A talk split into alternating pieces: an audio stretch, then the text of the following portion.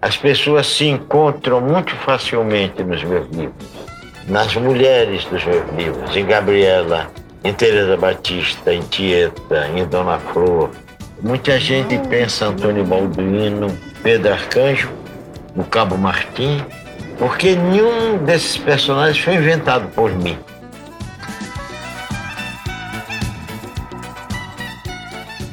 Olá, estamos aqui para mais um Jubiabá, um espaço destinado a pensar sobre o direito e o trabalho na história do Brasil. Eu sou o Victor Bozon. A nossa conversa de hoje tem tudo a ver com esse nosso projeto, a obra de Jorge Amado, publicada em 1935, o Jubiabá.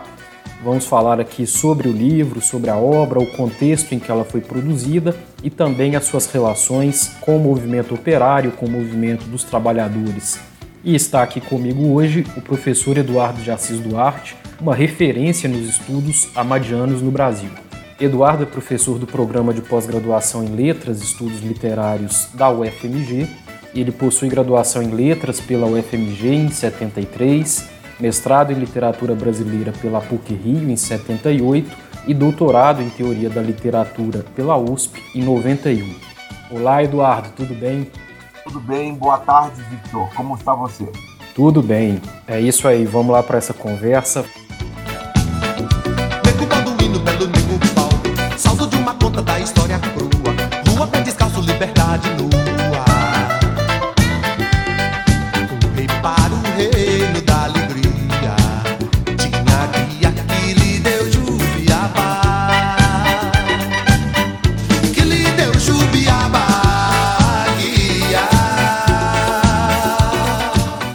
Professor, por gentileza, eu queria que você se apresentasse para o nosso ouvinte, falando um pouquinho aí sobre a sua área de pesquisa. Eu sei que ela é ampla, mas principalmente o que você vem aí desenvolvendo de trabalho, de estudos nos últimos anos. Muito bem. Eu, historicamente, sempre me vinculei a uma linha de pesquisa que trabalha na literatura enquanto produção discursiva. Nesse sentido, é uma produção que está dialogando o tempo inteiro com o seu tempo e com o seu país, como já dizia Machado de Assis lá no século XIX. Machado coloca que o escritor ele tem que ser, antes de tudo, alguém do seu tempo e do seu país.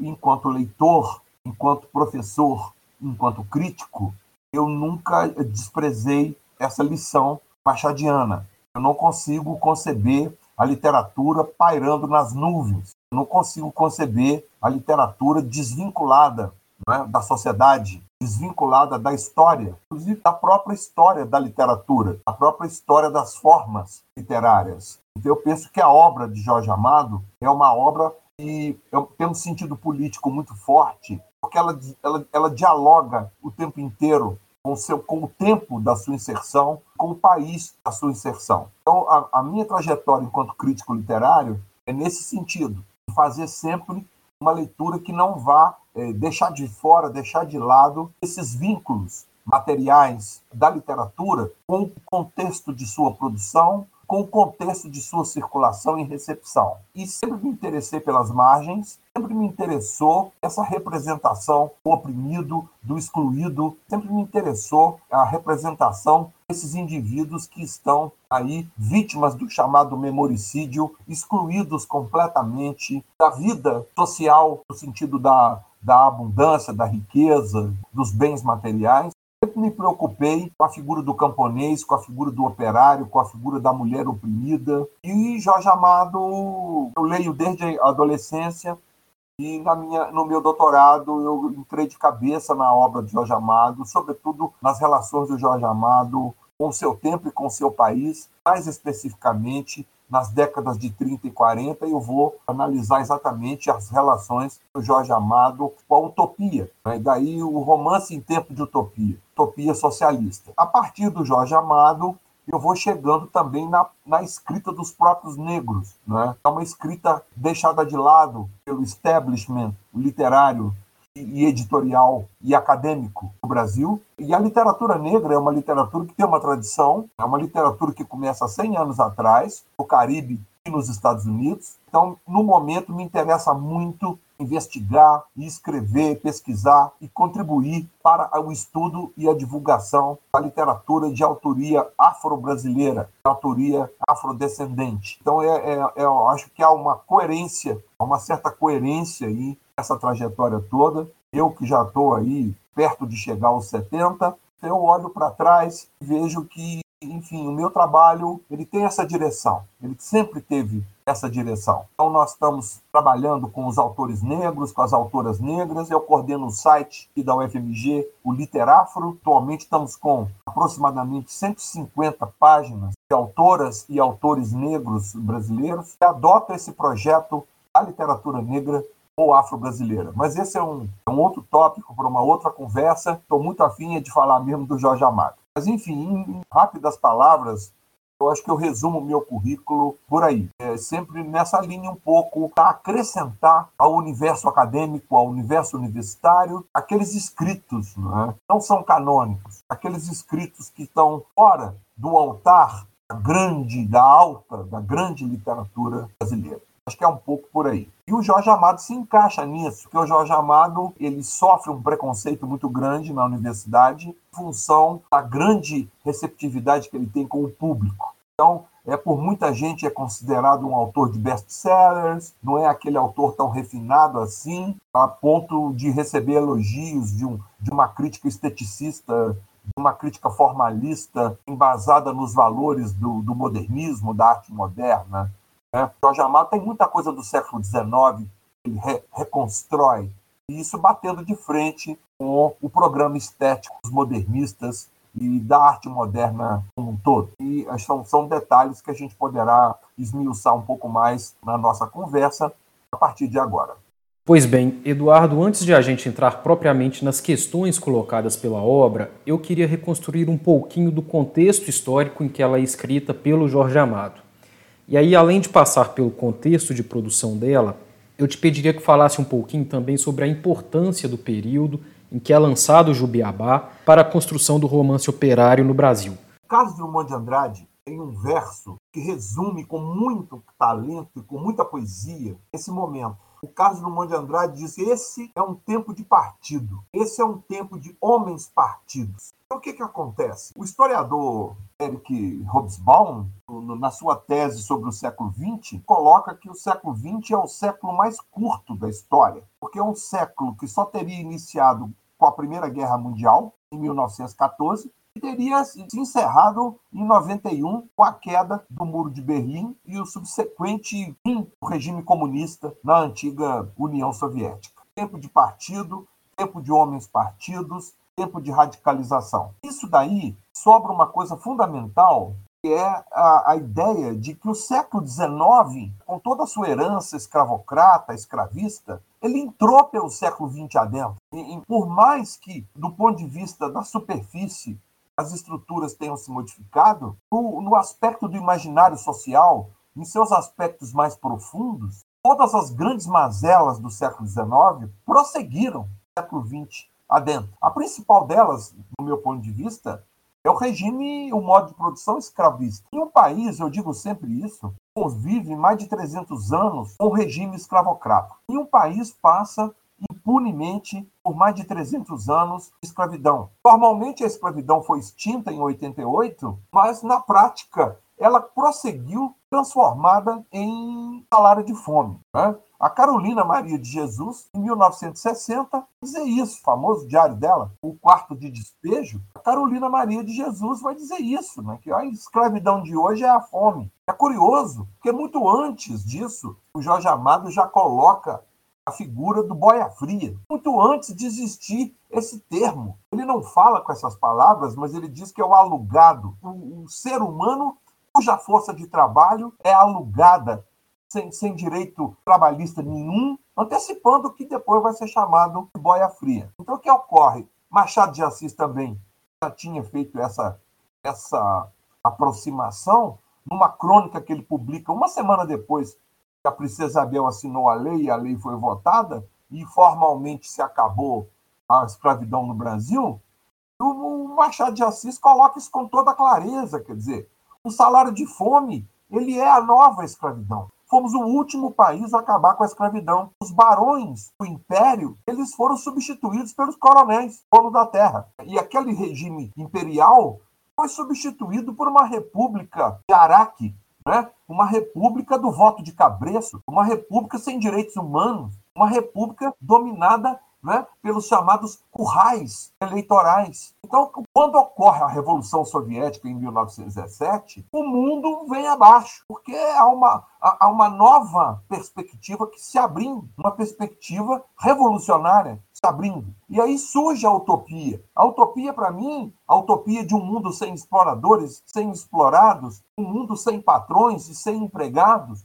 que todo mundo é dono de tudo, né? que tudo é discutido em assembleias do partido, etc, etc. Essa utopia, ela tem uma divulgação muito maior que a própria atuação econômica e a influência política do comunismo no cenário internacional. E a utopia socialista, ela desembarca no Brasil logo depois, aí na Bahia, dois anos depois, você imagina, o Lenin faz a revolução na, União, na Rússia em 1917, você já tinha toda uma movimentação de caráter de esquerda e anarquista no Brasil eh, já naquela época. Em 1919, dois anos depois, houve uma greve geral em Salvador e parou a Bahia e é criado o Partido Socialista Baiano. São coisas que estão soterradas aí nos arquivos da história. Então, esse contexto de profunda exploração, de profunda miséria, de ausência de liberdade política, esse contexto vai gerar o clima vai fazer nascer a literatura de Jorge Amado. A literatura de Jorge Amado é uma resposta a esse contexto todo. Quer dizer, havia uma insatisfação imensa com a República Velha, né? Em 1922, portanto, três anos depois aí da greve geral aí na Bahia, você tem a fundação do Partido Comunista Brasileiro. No campo literário, a Semana de Arte Moderna. Logo em 24, dois anos depois, você tem a Coluna Prestes, um movimento de guerrilha que dura três anos, até 1927. Olha que eles derrotaram o exército brasileiro várias vezes. Um, um, grupo de 800 guerrilheiros, 800 pessoas derrotaram o exército brasileiro várias vezes. Esse clima de contenda política e contenda social, ele prossegue né? E vem aí a chamada, que para mim não foi revolução, a chamada Revolução de 30, que põe, aparentemente põe fim a esse clima da República Velha e busca responder aos anseios de um proletariado urbano cada vez mais forte, cada vez crescente, cada vez mais. Né? E aí, o operário, a figura do operário e da operária, não vamos esquecer das mulheres, porque as mulheres pobres sempre saíram, sempre foram para o espaço público, essa coisa que a mulher está restrita ao espaço doméstico é muito vinculado a uma postura de burguesia e de pequena burguesia. A figura do operário é a grande novidade da década de 1930. O governo do Getúlio tenta manipular isso, ele tenta controlar isso o mais, o mais que pode. Chega um momento que ele não consegue ter esse controle, essa cooptação das massas operárias, e o Getúlio vai dar um golpe e vai estabelecer uma ditadura a partir de 1937 e puniu fortemente a esquerda, e não só ela, mas também, em especial, o Jorge Amado. Esse contexto é um contexto em que você tem um protagonista novo no horizonte. E esse protagonista, esse novo protagonista é o operário? São as massas operárias, aquilo que os socialistas chamavam e chamam ainda de proletariado. Esse proletariado urbano, né? essas massas urbanas, elas vão, as fábricas, dizer, as cidades crescem, chega a luz elétrica em outros pontos, chega o rádio, chega o cinema. Então, há uma modernização no país, um início de modernização, de ampliação dessa modernização, que vai encaminhar o Brasil para aquele rumo de deixar de ser um país unicamente agrícola. Mas veja bem, ainda hoje somos. Vamos para frente até certo ponto. Mas há um fenômeno de industrialização, grandes cidades como São Paulo, Rio de Janeiro, Salvador também, e há essa figura do operário. Quer dizer, então o operário vai se juntar ao camponês, né? Se em País do Carnaval, que é seu primeiro romance, Jorge Amado vai falar dos camponeses, em Cacau ele vai falar de 33, ele vai falar dos camponeses, A partir de 34, com Suor, o Jorge Amado cai no mundo urbano, e aí Salvador vai para o centro do palco do romance. Suor se passa no Pelourinho, depois você tem o Jubiabá, que é o objeto dessa nossa conversa de hoje, e há um novo protagonismo, porque essa greve geral acontece em Salvador, em 1919, ela vai ser incorporada ao livro. Ela vai estar presente não só no Jubiabá, mas também em outros livros do Jorge.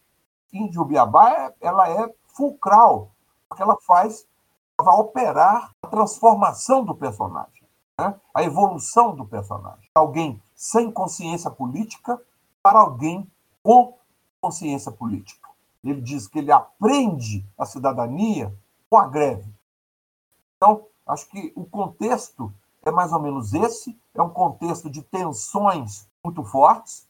Enfim, há toda uma agitação social, né? há todo um despertar de consciência dos oprimidos, e eu penso que isso vai ser de interesse prioritário da literatura do Jorge Amado. É um ambiente conflagrado, isso no plano interno. No plano externo, a mesma coisa.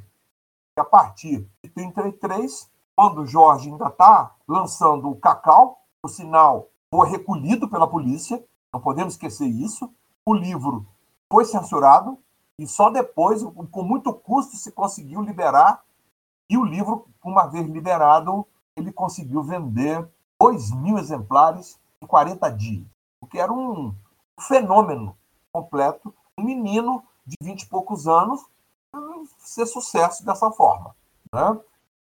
É impressionante. Acontece que Nesse mesmo momento, lá do outro lado do Atlântico, um senhorzinho chamado Adolf Hitler estava botando fogo no parlamento, tomando o poder pela força e instituindo logo em seguida, em 35 ele faz isso, com aquele horroroso e nojento congresso nazista de Nuremberg, o Hitler institui o racismo como política de governo e acha uma lei pela qual só vai ser considerado cidadão alemão aquele indivíduo que tiver os quatro avós nascidos na Alemanha. Então começa todo essa, esse clima que vai desembocar na Segunda Guerra Mundial. Com a ascensão, já tinha acontecido a ascensão fascista na Itália, em seguida vem o nazismo na Alemanha e o mundo estremece, não é? porque de um lado o comunismo, de outro o nazismo e o fascismo. E então as democracias liberais, tipo Inglaterra, França e outras, tremem nas bases, inclusive Estados Unidos também, menos porque tinha todo o oceano protegendo a América, não é? Enfim. Então, é um ambiente de conflagração, é um mundo conflagrado. E aí um grande filósofo nesse momento, que é o, o, o alemão judeu Walter Benjamin, vai dizer não tem mais condição do intelectual se tornar uma figura neutra. O intelectual, nesse momento, o intelectual tem que resolver de que lado que ele está. E a prova vem logo em seguida, né, com a criação dos Front Populaire na França, a Frente Popular de Esquerda, e inúmeros intelectuais, artistas, escritores vão aderir, e figuras importantes da intelectualidade ocidental vão se envolver, por exemplo, a Guerra Civil Espanhola. Então, o clima de Jorge Amado, o surgimento de Jorge Amado, tanto no Brasil quanto fora dele, é esse clima de profunda tensão, inclusive de uma tensão racial também, em função da questão toda do racismo, né, da ideia alemã de supremacia branca, de, de, pureza racial, e, e vamos por aí. Muito bem. Eduardo, muito bem. Eduardo, vamos fazer uma ponte aqui com essa primeira abordagem sua. Nosso podcast ele trabalha centralmente com questões do direito e do trabalho na história brasileira e o Jubiabá ele desenvolve aí uma narrativa que explora a classe trabalhadora e as muitas, as várias formas de resistência a partir do personagem central dela, que é o Antônio Balduino.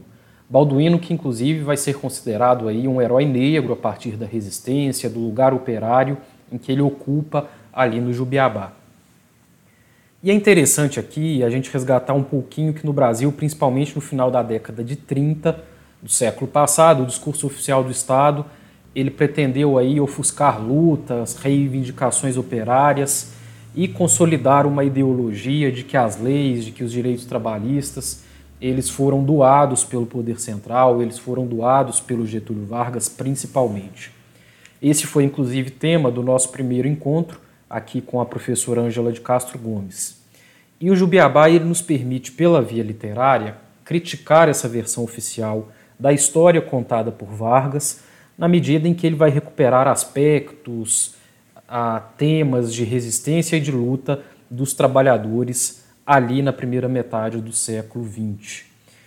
Como que você vê aí, Eduardo, a construção desse processo de afirmação da classe operária, do herói balduíno, que é inclusive aí considerado um dos primeiros heróis negros da nossa literatura? O balduíno é um herói. Você tem dois conceitos básicos da palavra para a palavra herói. Você tem um conceito corriqueiro no senso comum, herói é o personagem. A heroína é aquela personagem mulher. Então, o herói é todo mundo que é personagem que está dentro do livro, é herói do livro. Esse é um conceito é, do senso comum. Mas se você vai lá atrás, os primeiros escritos, reflexão sobre texto literário, a construção literária, a poética de Aristóteles, o conceito de herói é outro. Herói é aquele indivíduo que resume em si todas as qualidades de seu povo. O herói é aquele que merece estar no alto do pedestal da estátua. Eu pego o Ulisses, da Odisseia. O Ulisses é aquele personagem é digno de imitação. Ele tem uma força que só ele tem. Então, o herói, nesse sentido maiúsculo da palavra, aquele que sintetiza tudo de bom que o seu povo tem, nesse sentido, muito além, portanto, ser um mero personagem. O herói é aquela figura que sintetiza as qualidades do seu povo. Nesse sentido, Antônio Balduino é o primeiro, é o primeiro herói negro da literatura brasileira. Tá? Disparado. Você tinha antes dele outros personagens negros que ocupavam até um lugar de protagonismo, mas não são heróis nesse sentido. Tem até produções aí da própria Bahia, anos anteriores, mas são figuras negras que têm um papel realmente que não condiz com esse conceito aristotélico, em que a figura é, é a síntese das qualidades do seu povo. Tá? Então, nesse sentido, o Balduíno ele é o primeiro herói. E aí há uma coisa curiosa, porque o Jorge Amado ele conhece muito bem, ele domina muito bem a arte de você construir um romance, de você criar interesse, se você começar a ler e não conseguir parar, né? Jorge Amado é um grande narrador. Então, o que, que ele faz? Ele consegue, nas primeiras três, quatro páginas do Jubiabá, ele não só consegue construir essa figura de Balduíno como uma liderança do povo negro, ele começa a construir nesse momento, mas ele faz de Balduíno o herói que vai derrotar o alemão o livro começa numa cena cinematográfica em que Antônio Balduino luta boxe. Ele não era atleta, ele não treinava, tomava um golinho de cachaça para se animar, ia lutar boxe, sem ter treino direito, sem, mal conhecendo as regras do esporte.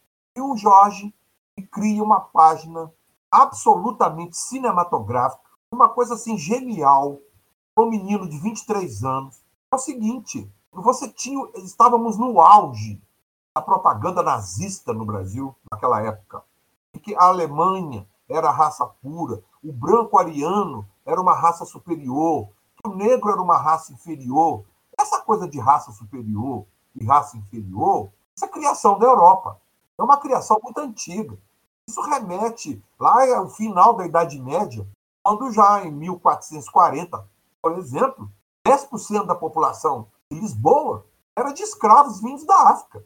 Então, a riqueza de Portugal foi do Império Português e, em grande medida, se deve ao tráfico e à escravidão. Agora, era preciso justificar isso.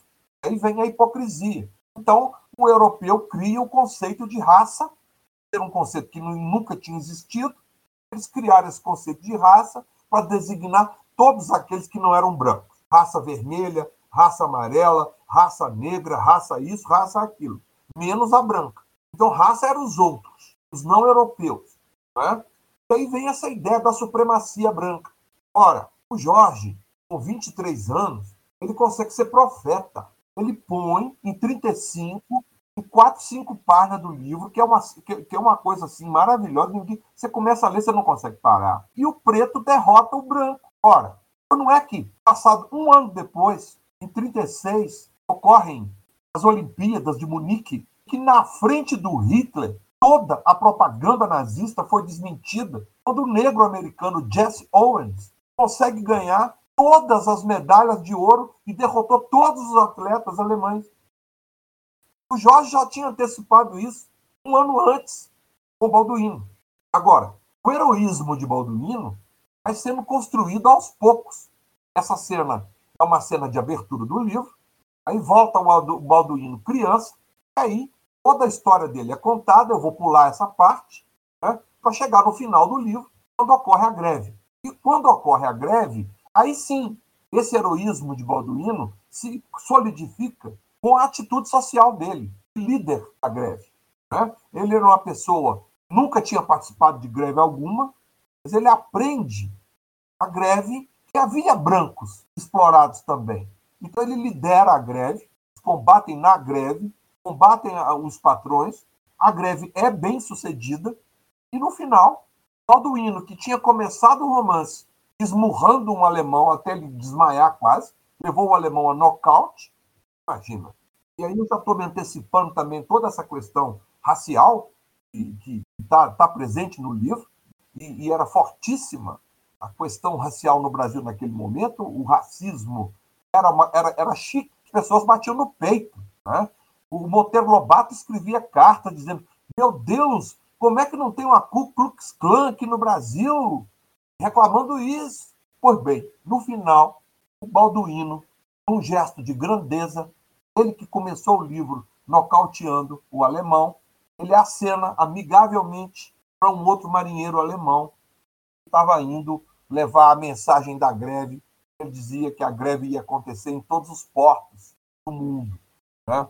Então, eu penso que esse heroísmo é, popular, e, e aí você vê o seguinte: Balduino não está sozinho. Tem antes dele, tem depois dele, uma série de personagens das classes populares que são colocados em papel de protagonismo.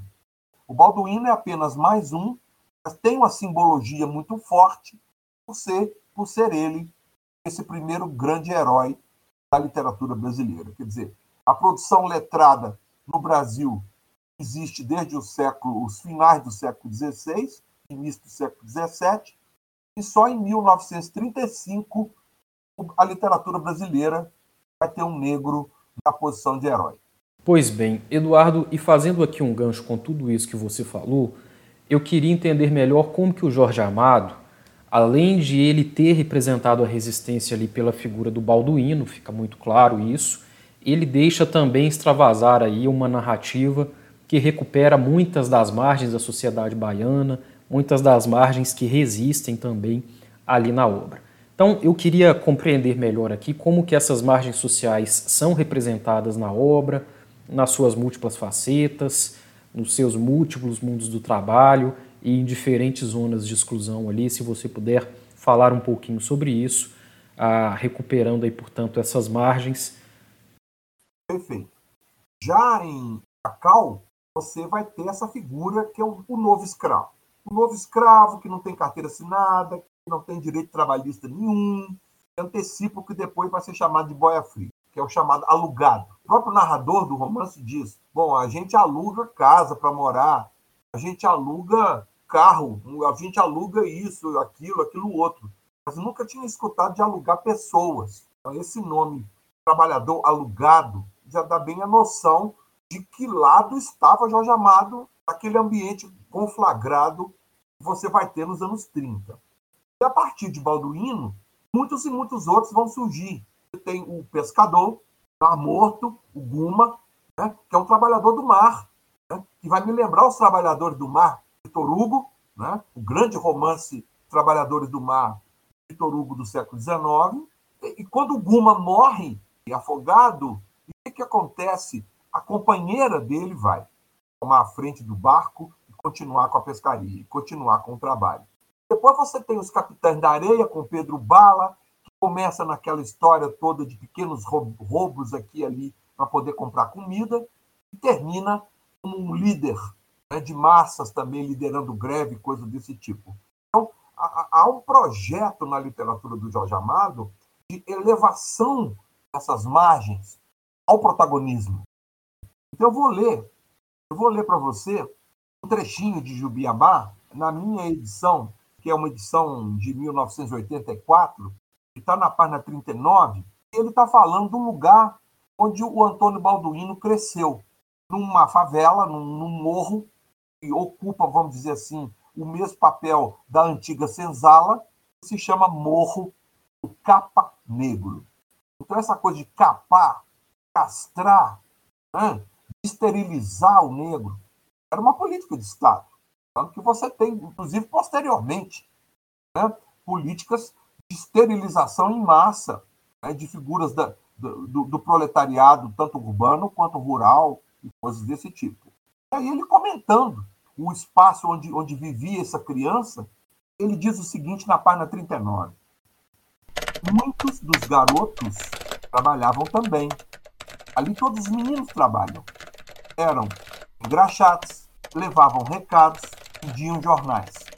E não se revoltavam, porque desde há muitos anos vinha sendo assim. Os meninos das ruas bonitas iam ser médicos, advogados, engenheiros, comerciantes, homens ricos. E eles, quer dizer, os meninos do morro, né, iam ser criados esses homens. Para isso existia o morro e os moradores do morro. Então, é uma obra literária que vai estar o tempo todo voltada para essas margens do tecido social. O Jorge Amado não, jamais vai fazer uma literatura da burguesia, uma literatura de coluna social. Jamais. Muitos outros escritores dessa época abordaram o universo da burguesia, o universo dos ricos. Muitos deles abordaram, inclusive, criticamente. Mas o Jorge não. O Jorge traz sempre o homem e a mulher do povo nos seus textos. No meu caso do Balduino, vai trabalhar no porto, carregando navio, o, a nova escravidão está ali. Então é contra essa nova escravidão que ele vai se juntar ao, ao, aos seus iguais e ali ele vai assumir um protagonismo e uma liderança. É isso aí. Professor, uma contribuição da sua produção para a leitura dos romances do Jorge Amado, e muito especificamente aqui do Jubiabá, me parece estar muito atrelada à comparação do Bildungsroman europeu com o que o senhor denomina de Bildungsroman proletário de Jorge Amado. Eu queria entender melhor é, essas tradições e também em que medida o Jubiabá se aproxima e se distancia do Bildungsroman europeu. Ah, essa é uma ótima pergunta. O Bildungsroman, ou romance de formação, começa eh, na antiguidade, mas ele tem um ponto muito importante na sua trajetória de desenvolvimento, do século XIX, principalmente com o Goethe, os anos de aprendizagem de Wilhelm Meister, os anos de aprendizagem, depois os anos de peregrinação de Guilherme Meister. Isso é bem século XIX, porque também é o momento em que o formato literário romanesco, enquanto gênero literário, vamos dizer assim, enquanto especialidade literária, enquanto forma literária. Você tinha antes ensaios de romance, mas é no século XIX que o romance vai se fixar, vai cair no gosto popular, sobretudo pela divulgação dele através dos jornais, através da mídia, a, mídia impressa naquela época, é? dos jornais, das revistas, que era o folhetim. O romance ele era publicado em capítulozinhos e ele tinha um momento de clímax. Na hora que ia acontecer algum desastre, alguma explosão, alguma briga, na hora que alguém ia enfiar a faca em alguém, aí cortava o capítulo e a pessoa tinha que esperar o capítulo seguinte. Esse modelito está vigente até hoje as novelas de televisão estão aí. Na hora que o melhor da coisa vai acontecer, plim plim, aguarde o capítulo de amanhã. Isso, isso fez um sucesso na Europa no século XIX. Assim, jornais da França, em 1830, chegavam a tirar mais de 100 mil cópias por dia, lá no cantinho tinha um capítulo do romance. Então, o que é o romance de formação? O grande modelo do romance de formação, o dos Roman, é o Guilherme. Quem é o Guilherme? O Guilherme Meister é um, um filho de um comerciante que tinha sua vida tranquila na pequena burguesia local, mas ele queria dar voos maiores. Ele não queria ficar ali atrás do balcão vendendo coisinhas, e nem o pai dele a vida toda. E chegou uma hora ele sai. Ele sai de casa e vai acompanhar uma companhia de artistas de circo. Esses artistas mambendes, eles circulam pela Alemanha toda. É uma forma do Goethe mostrando as aparências das mudanças sociais que estavam acontecendo. A revolução burguesa, quer dizer, então, o progresso, o progresso burguês, o desenvolvimento, né, as indústrias, a máquina a vapor, as locomotivas, quer dizer, o progresso, as ferrovias, as indústrias e também, é lógico, operários, as vilas operárias, etc. Então o Guilherme circula quase que pelo país inteiro e no final ele se recompõe com a classe dele de origem e ele faz medicina e vai se integrar ao avanço burguês, se transformando também num homem de posses, num homem bem posto na vida, atuando como médico. Então, você tem alguém que está irmanado, quer dizer, em que as mudanças que ocorrem no personagem ocorrem também na sociedade. O Guilherme ele vai se enquadrar nessa nova sociedade. É o Guilherme essa pessoa que vai, enfim, protagonizar esse novo homem, esse novo tempo. Ele não queria ficar aquele sujeito semi-analfabeto, fazendo continha lá no balcão, vendendo a prazo, anotando no caderno, e no fim do mês o cliente ia lá e pagava. Ele não queria essa vida para ele. Ele sai e vai procurar um outro rumo. Ora, o que, que o Jorge Amado faz? Pega esse modelo põe isso é, no desempenho de um homem do povo, não de um pequeno burguês. É o Balduino. O Balduino também viaja muito. O Balduino não para. Ele está do morro, do morro ele vai para as ruas, das ruas que ali ele vai trabalhar como lutador de boxe. Depois ele sai de Salvador e vai para o Recôncavo, vai para o interior da Bahia, e vai para a região do, do cacau, vai experimentar trabalhar na terra. Depois ele não quer saber daquilo, e ele também se junta num circo. O Balduino também circula várias cidades ali ajudando naquele circo. Depois o circo vai à falência, aí ele volta para Salvador e finalmente ele vai trabalhar como estivador e aí ele conhece a, a União Proletária, ele participa da greve, ele cresce, descobre-se enquanto cidadão e participa dessa evolução em que a cidadania vai estar chegando nos pobres também. A cidadania não é só para os ricos. O pobre também tem direitos e tem que se unir para poder fazer cumprir os seus direitos, para poder ser respeitado enquanto pessoa que tem direitos. Muito bem. Então, esse romance de formação é isso. O Balduino vai desde criança se formando e virando gente grande. E grande a ponto de ser um herói, de ser um grande herói, de ser um grande líder, de ser um grande exemplo para os seus iguais. Então, é um pouco nesse sentido eu, que eu chamo de Bildungsroman romano proletário, porque ele encarna o espírito da nova classe social que estava surgindo no Brasil nos anos 30, começo da industrialização do país, ele vai encarnar essa nova classe que é o proletariado urbano. Enquanto o Guilherme lá na Alemanha vai se enquadrar na pequena burguesia urbana, o Balduino vai se enquadrar nessa ascensão do proletariado urbano na cena social brasileira do seu tempo.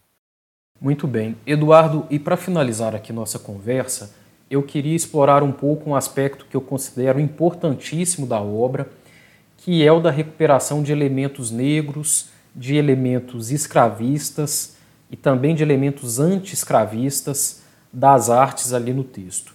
Principalmente porque eu acredito que eles nos permitem ter contato com várias dimensões, inclusive intergeracionais, das resistências ali pela via artística. Um trabalho importante aqui para entender a importância do movimento escravista, inclusive, é o da professora da UFBA, Maria Cecília Velasco Cruz, que trabalhou elementos imaginários e tradições ali do período escravista como aproveitado e ressignificado pelo movimento sindical no pós-abolição. Geralmente a gente faz uma linha divisória, inclusive um corte, como se o movimento de resistência da classe trabalhadora na República ele nada se comunicasse com as resistências operadas lá no passado, no período escravista. Como que você vê aí, Eduardo, esses elementos escravistas, ancestrais, anti-escravistas, inclusive, podemos assim dizer, ah, como que eles são comunicados ali na obra Jubiabá e como que eles são importantes para a ressignificação e para a atualização aí das resistências. A, a, o grande exemplo de resistência negra à, à, escravidão se situa nos quilombos. Inclusive, Zumbi dos Palmares é citado. Os cangaceiros também são citados. Quer dizer, a ideia de resistência à exploração. Essa ideia da resistência à exploração é uma, é uma constante na obra do Jorge Amado. Em vários livros dele, isso vai estar aparecendo. No caso do, dos elementos da, da, negritude, no caso de Jubiabá, há uma coisa muito interessante, porque o Jorge Amado ele vai questionar uma certa neutralidade política dos terreiros no que toca à questão da greve o Jorge Amado dizia sempre, né? Embora afiliado ao Partido Comunista, né? não podemos esquecer disso, ele só foi deixar o Partido Comunista é, meados da década de 1950. É, ele, ele foi eleito deputado em 45, 46, né, na Constituinte, quando acaba o Estado Novo do Getúlio. Ele foi eleito deputado federal do Partido Comunista por São Paulo, sem nunca ter morado em São Paulo. Isso é incrível. E ali na condição de deputado federal do Partido Comunista, ele é autor da emenda constitucional à Constituição de 1946, a Constituição Democrática de 46, que foi depois rasgada em 64 na ditadura militar, aliás, civil-militar de 64, e conseguiu dialogar, ele, um comunista, aquela minoria que era rejeitada, que tinha todo um, um, um preconceito contra ele, ele conseguiu reunir apoio para aprovar o, o item da Constituição brasileira que estabelece a liberdade de culto, a liberdade religiosa. E as pessoas perguntavam: meu Deus do céu, como é que um comunista vem defender a liberdade religiosa é, quando Marx diz que a religião é o ópio do povo? O Jorge tem essa, essa, essa postura mais elástica, mais de abertura, e mais tarde ele vai ser o ele vai ser o bar, né? No terreiro aí de mãe menininha de Gantuá, né? Ele vai ter um cargo na hierarquia lá do terreiro e tudo mais. Exatamente. Eu, eu pude participar, uma coisa que eu não vou esquecer jamais. Eu estava aí em Salvador quando em 92 aconteceu o seminário comemorativo aos 80 anos do Jorge Amado.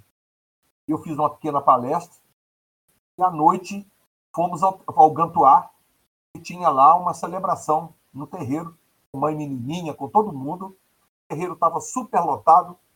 E nós chegamos, nós éramos os convidados de fora, aquele negócio todo. Chegamos lá num especial, etc.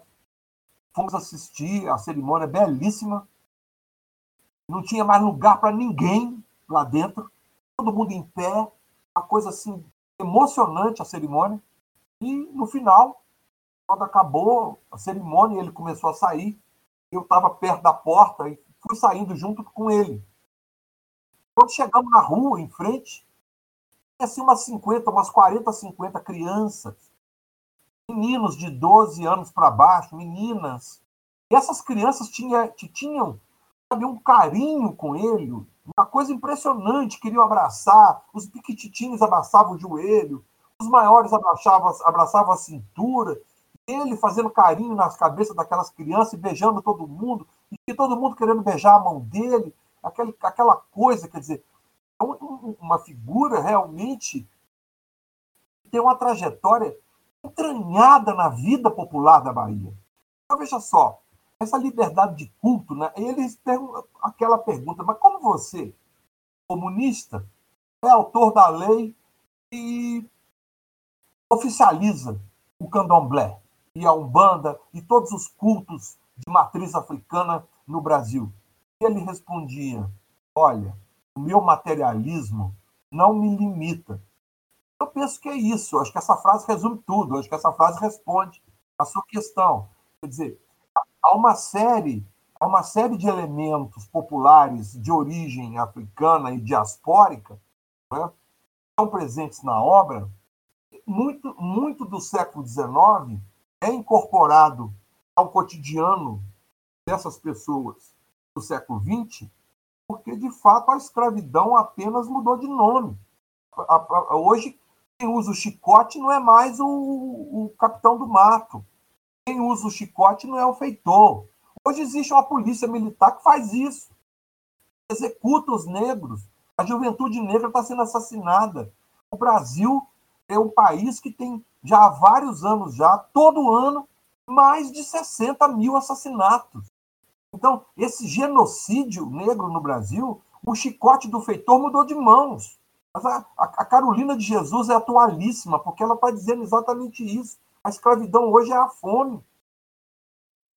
Então, eu penso que o, o, o principal elemento do passado negro vem para a obra de Jorge Amado é exatamente essa subcidadania, essa exploração. Quer dizer, essa questão toda que polariza as questões, mas debaixo de um manto né, hipócrita de democracia racial, o racismo sempre escondido lá dentro do armário. Né? A coisa, não, no Brasil não tem racismo, não. Nós somos um país miscigenado, etc, etc, etc. E vamos por aí. Dizer, formas antigas de exploração do corpo negro presentes ainda hoje. Perfeito. Eu queria aqui encaminhar para o nosso final, agradecendo obviamente ao professor Eduardo de Assis Duarte e fazendo aqui é, de praxe aqui já do nosso, do nosso programa algumas indicações de trabalhos, de pesquisas que o professor Eduardo tem desenvolvido e já desenvolveu. Eu tenho, em primeiro lugar, uma indicação de um livro, que é a tese do professor Eduardo, foi defendida na Universidade de São Paulo e é intitulada Jorge Amado, Romance em Tempo de Utopia, foi publicada aí pela editora Record em 1996. E aí também tem três artigos que eu vou deixar no post para vocês acompanharem. Um é o Bildungsroman Proletário de Jorge Amado, publicado na Literatura e Sociedade, volume 23. O outro é o Jorge Amado, Crônica e Ativismo, publicado pela revista Teresa, no volume 16. E por fim, Um Negro na Literatura Brasileira, publicado pela Navegações, no volume 6. E professor, o que é que você recomendaria ou teria aí de sugestões como últimas palavras para o nosso ouvinte? Queria dizer que estou muito contente com esse convite seu. É sempre uma alegria estar podendo falar de Jorge Amado. Eu só queria dizer que esse meu livro, Romance em Tempo de Utopia, está completamente esgotado. Nos sebos ainda alguém ainda consegue encontrar aí através da estante virtual. Mas eu estou preparando um novo livro. Estou preparando um outro, novo livro que deverá ser lançado no ano que vem e se chama Jorge Amado, Narrador do Brasil eu retomo alguns escritos meus que foram publicados depois do livro A Record e estou reescrevendo tudo eu acho que é de uma atualidade impressionante a obra. E esse narrador do Brasil, eu espero estar com ele na, nas livrarias aí no ano que vem. E eu penso que esse momento de pandemia, esse momento de quarentena, esse momento que nós temos que ficar mais recolhidos em casa, eu acho que a literatura salva o bom humor, salva no, o nosso equilíbrio emocional, a literatura salva a nossa saúde, a literatura cura. Eu costumo brincar com os meninos aqui que a gente trabalha junto, e literatura rima com cura. Então eu penso que está na hora de a gente se debruçar sobre o Jorge Amado e reler o Jorge Amado. Quem não leu ainda, procurar ler. Né? No Jorge tem uma outra coisa também, que é o humor, né? É uma coisa da, da gente dar boas gargalhadas, né?